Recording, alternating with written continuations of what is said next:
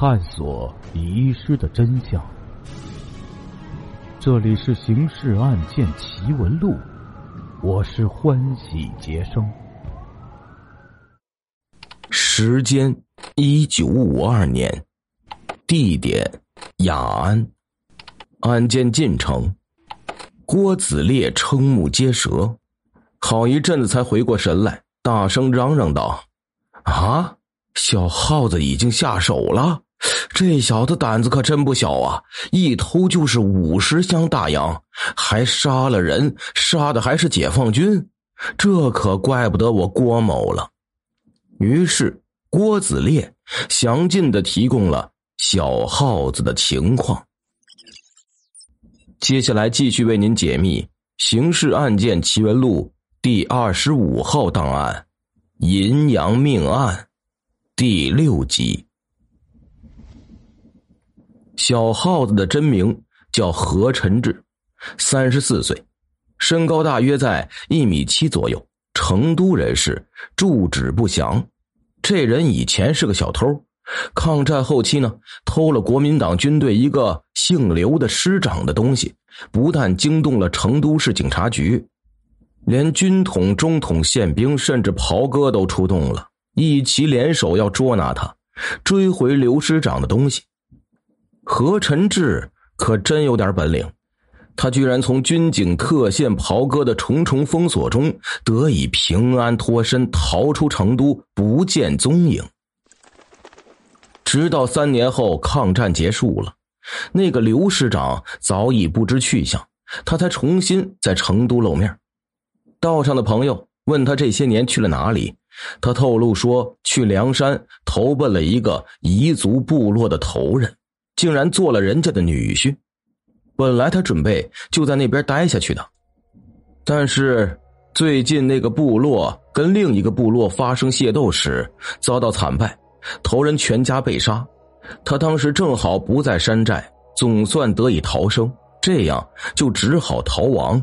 想想那个刘师长多半已经离开成都了，就回来了。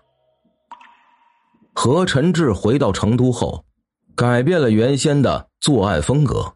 以前他是职业偷，回成都后认为这样过于惹人注目，于是就买了一辆马车，干起了载客又载货的交通运输行当。当然，他花在运输行业上的时间虽多，但这不过是副业，主业则是盗窃。由于有了马车，他下手就是大件目标了，粮食、布匹。棉花、药材，什么物资抢手就盗窃什么。解放后，何晨志跟郭子烈一样，也被政府弄进去关过一段时间，也是因为没有证据被释放了。何晨志跟郭子烈不一样，释放后也没有去流窜作案，而是找民政部门，说他从此要自食其力了，要求给他安排一份工作。于是。他进了一个由街道办的手工业生产合作社，做起了竹匠。当然呢，这跟他从彝族部落逃回来后改行做马车夫、搞运输一样，不过是个幌子。他根本没有停止作案。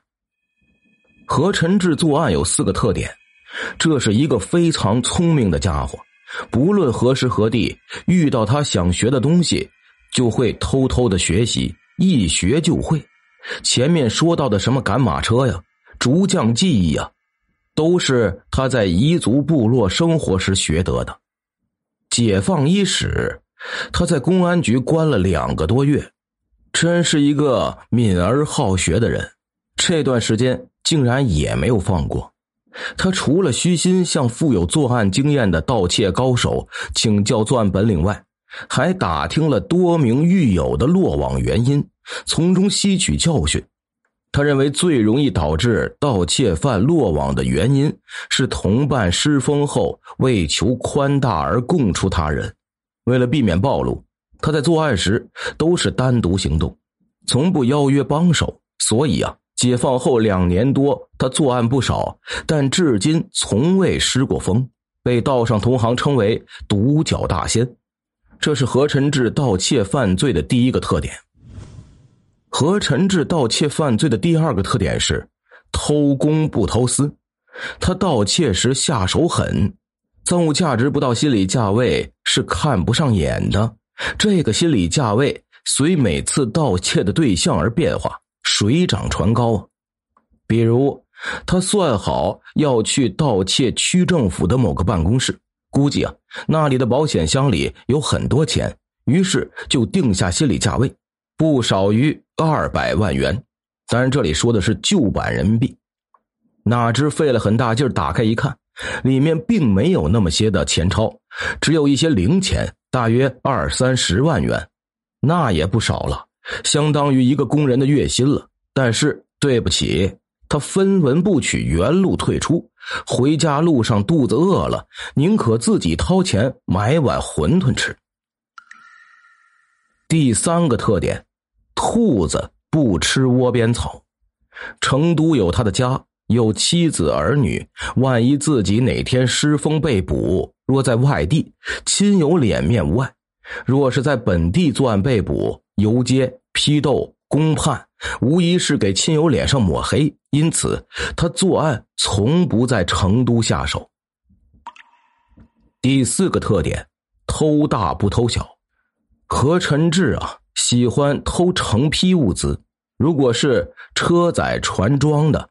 那就更欢迎了。据他酒后向朋友透露，一九五零年，他在宝鸡曾到过一家刚由国家接管经营的工厂的两吨工业用铜，运往河南销赃。他还曾把重庆朝天门码头上的半船棉花连船带货撑走。郭子烈是今年三月上旬去成都时遇到何晨志的，他们都是道上朋友。解放前就已经相识了。那次他去成都，刚在旅馆住下，何晨志不知从哪里得到消息，赶来旅馆跟他见面。这是解放后两人第一次见面。何晨志是一个很讲义气的人，在花钱方面跟郭子烈一样，有着挥金如土的习惯。当即尽地主之谊，请郭子烈下馆子喝酒。傍晚六点进的饭馆，到饭馆关门还没尽兴，于是就买了些酒菜到旅馆去接着喝。何晨志酒后吐真言，大着舌头对郭子烈说了一番很动感情的话，大意是自己也上岁数了，又有家小，不想一条道上走到黑。如今共产党执政，做事认真，所以啊，像他这样的偷，迟早有一天会落网的。他打算落网之前金盆洗手，洗手之前准备做一笔大买卖。他早已打听清楚了，如今修筑川藏公路的经费全是大洋，是从内地收集后运过去的。雅安是必经之道，一般从成都这边运过去的大洋，第一站都存放于雅安薛家花园兵站。他准备去雅安盗大洋。何晨志还说呀，他在雅安有朋友，届时可以搞到运输工具，得手后这辈子就不再用为钱操心了，连子女以后的花销也解决了。当晚，专案组举行第二次案情分析会，对郭子烈提供的何晨志的情况进行了分析。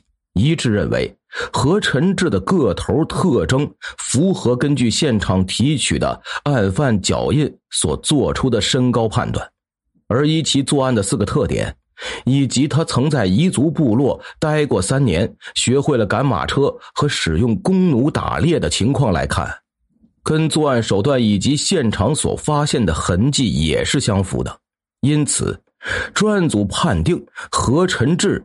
具有重大作案嫌疑。次日，专案组七名侦查员前往成都，抵达后直接去了市公安局。经成都警方调查，小耗子何晨志确有其人。成都解放伊始，曾因盗窃嫌疑被关押过，因查无实据而释放。根据本人要求，联系相关部门将其安置在红云竹业生产合作社，做了一名竹匠。据合作社反映，何晨志在那里表现尚可，和同事关系融洽，就是身体不好，时常生病缺勤，全年病假总在三个月左右。最近何晨志又请病假了，已有半个月没去上班了。专案组众人闻之一个机灵啊！半个月没去上班了，莫非是去雅安作案了呀？侦查员季云赞、王春生去何晨志家进行调查，返回后报告了调查情况。据何晨志的妻子玉春珍说，其夫已有半个月没回家了，去了哪里？是否在成都？她一概不知。丈夫外出一向从不告知的，常常是吃饭的时候还说着下午去商店买东西，但放下饭碗一转眼人就不见了。重新出现时呢，已是若干天后。这种情况次数一多，玉春珍也就不当回事儿了。侦查员接着又去了居委会，得知何晨志在外面有多名拼夫，他不在家过夜。或者连日不归是常事儿啊！听众朋友，我们今天的故事就讲到这里了，感谢您的支持与帮助，并且感谢您的收听。